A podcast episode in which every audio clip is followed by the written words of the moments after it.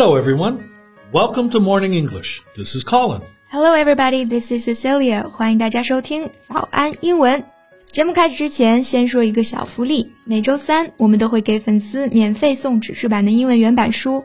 微信搜索“早安英文”，私信回复“抽奖”两个字，就可以参与原版书福利的抽奖啦。Yeah, we have carefully picked out these English novels. Uh, they are very, very good materials for learning English.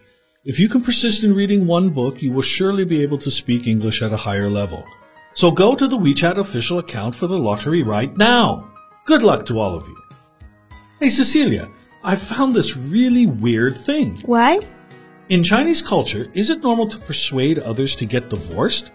Why? No, we have a saying. It is better to demolish ten temples than one marriage. 俗话说，宁拆十座庙，不毁一桩婚啊。 Well, a few days ago, I read that a celebrity couple got divorced, and the comments were all congratulating uh, the actress. When did a divorce become something to celebrate?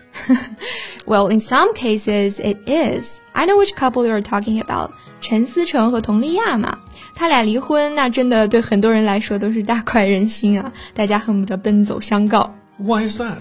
Well, even as onlookers, we feel somewhat uncomfortable about this marriage. 尽管只是作为旁观者哈，我们都能感觉到他们这段婚姻啊，总是让人感觉怪怪的。那旁观者，我们用 onlooker 这个词。What went wrong? 那今天的节目，我们就来聊一聊这个话题。我们的内容呢，都整理成了文字版的笔记，欢迎大家到微信搜索“早安英文”，私信回复“笔记”两个字来领取我们的文字版笔记。其实归根结底啊，大家不看好这对的原因呢，还是觉得他们在婚姻里的位置是不对等的。You mean they don't match? Well, I, I think the actress is just gorgeous and the husband is very talented, right?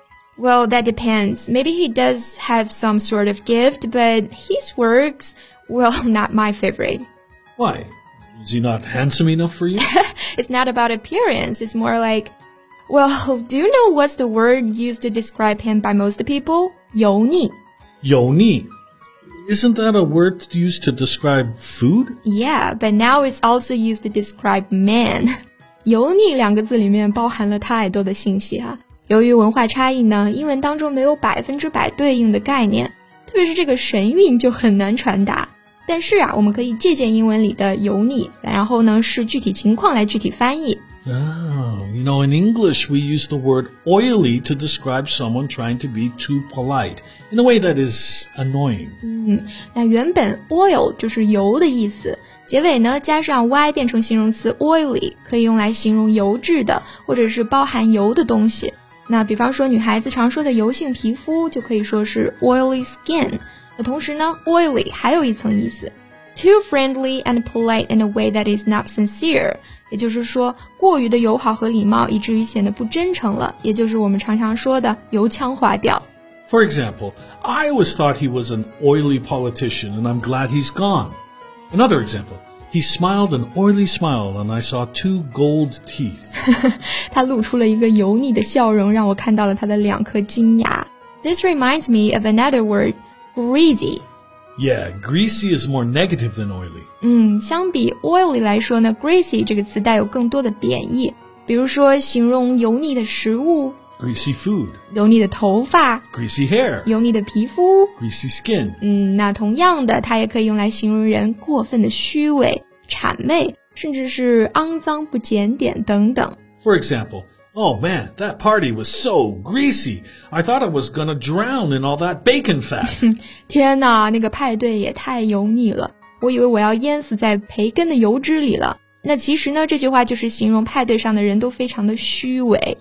Whitney was acting greasy, so we stopped being friends. 嗯，那除了这两个词本身含有油腻的意思之外呢，还有很多词汇是形容令人讨厌的、虚伪的、过度礼貌的、谄媚的。等等一系列油腻的延伸含义啊，比方说这个 fulsome，它就表示令人生厌的、过分恭维的。Her praise for the president is fulsome. Or this word cheesy，它表示俗气的、低劣的。For example, the jewelers have been advertising this completely cheesy heart-shaped pendant. 那珠宝商一直在宣传那些俗气的心形吊坠的广告。What's wrong with a heart-shaped pendant? I thought you girls loved them. 你怕是没有听过一个新型石头的故事啊，改天讲给你听。那扯远了，Let's get back. When I said they were not equal in the beginning, I don't mean their appearance or talent, but the way they get along in marriage. Ah, I see. So the husband was caught cheating more than one time. 那男方好几次被抓到出轨啊，那出轨我们除了可以说 cheat，还可以说 have an affair。 affair 在这里呢就指婚外情。 Or we can use the word stray. Yeah, stray 这个单词呢本身是指迷路、走失。那有的人就会形容外遇这件事情是一时失足嘛，所以呢，stray 在这里也指在别处沾拈花惹草。 For example, why would Chen stray when he had such a beautiful and kind wife? Yeah, that's a good example and a good question.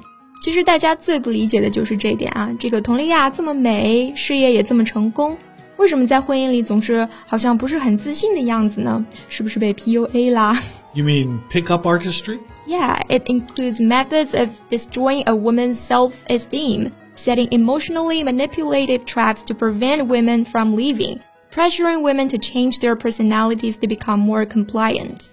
I've heard that in some worst cases, uh, they even encourage suicide and exploit women financially. Yeah, that's evil. Women are routinely criticized for their age, weight, or any perceived failing. I think they already have exposed PUA's usual tricks. Why are such things still happening? I believe the root lies in China's gender inequality. PUA is an easy scapegoat. Focusing on it simplifies the complexity of the tragedy. 这个 PUA 确实可恶啊！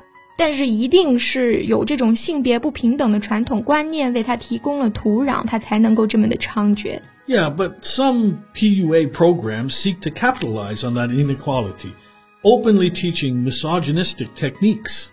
capitalize on 指利用，也就是说，这个 PUA 利用了这种观念，大肆的宣扬歧视女性的所谓技巧。这个 misogynistic 就是指歧视女性的、厌女的。 I don't think PUA will ever work with you, will it? No, never. You want to mess me up and make me doubt myself? Only myself can do that. I'll never let anyone decide how I look at myself. Mess up 就是指使某人心情恶劣或者精神崩溃。那大家千万千万不要让别人来左右你的情绪，更不要让别人来决定你怎么看待自己。 okay, that's a good ending for today's show. Is it？ 那这期节目就到这里啦。最后再告诉大家一个好消息，最近我们还有一个早安英文会员的免费体验活动，就是把我们价值九千九百八十元的会员课免费开放给大家，同时还有一个专属学习社群。创始人艾伦老师在群里带着大家一起学习七天，这个活动啊，特别适合真的想提高英语水平的同学，限量两百个名额，想报名免费体验的，赶紧微信搜索“早安英文”公众号，回复数字八八八就可以加入啦。 This is Colin. Thanks for listening. This is Cecilia. See you next time. Bye. Bye.